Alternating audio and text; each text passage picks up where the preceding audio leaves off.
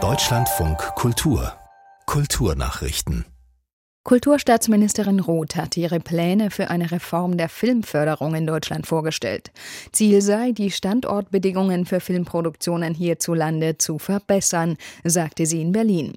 Vorgesehen sind eine Investitionsverpflichtung und Steueranreize.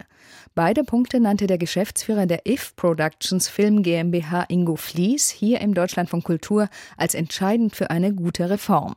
Im Moment herrsche in Deutschland ein System des Klein-Klein. Alle Bundesländer Bundesländer haben Filmförderung. Wir haben noch drei selektive Förderungen auf Bundesebene, die alle mehr oder weniger kompatibel miteinander sind. Aber wir sind in der Hand von Juries. Ich will gar nicht sagen, dass diese Jurys nicht kompetent sind, aber der viel gescholtene Gremienfilm aus Deutschland, also der, der es jeden und allen recht macht, damit man sich eben durchkommt in diesen vielen Jury-Sitzungen, der würde damit dann zumindest zum großen Teil der Vergangenheit angehören. Und wir versprechen uns davon bessere Filme tatsächlich. Der Filmproduzent Ingo Flies von If Productions. Am Samstag ereignete sich am Soho Theatre in London ein Vorfall, für den sich die Bühne jetzt entschuldigt.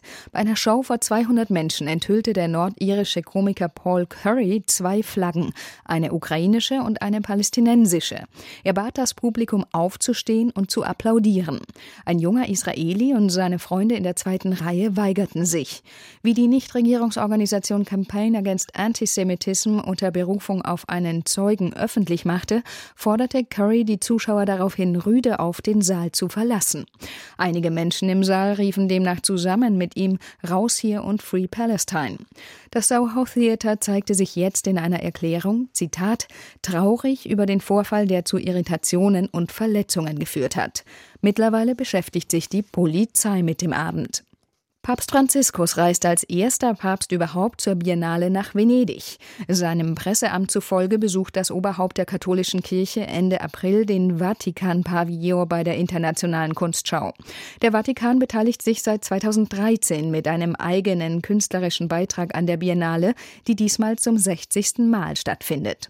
Der Pavillon ist laut Vatican News dem Thema Menschenrechte gewidmet und will den Aufbau einer Kultur der Begegnung fördern. Diesmal ist dafür eine Zusammenarbeit mit einem örtlichen Frauengefängnis geplant. Das Projekt trägt den Titel Mit meinen Augen und soll scheinbare Nebensächlichkeiten in den Blick nehmen, die oft aus der kulturellen Debatte herausfallen. Vor einigen Jahren wurde in der englischen Stadt Aylesbury ein Ei aus römischer Zeit gefunden. Nun wurde bekannt, das Ei enthält noch immer Flüssigkeit. Das bestätigte der zuständige Ausgrabungsleiter der deutschen Presseagentur.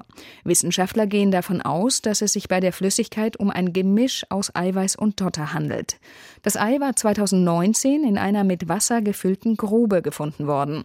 Womöglich war es dort als Teil einer Opfergabe zwischen den Jahren 270 und 300 platziert worden. Die Wissenschaftler schreiben dem Ei ein riesiges Forschungspotenzial zu. Spannend seien zum Beispiel Fragen rund um die Haltung und Nutzung von Hühnern in der römischen Zeit.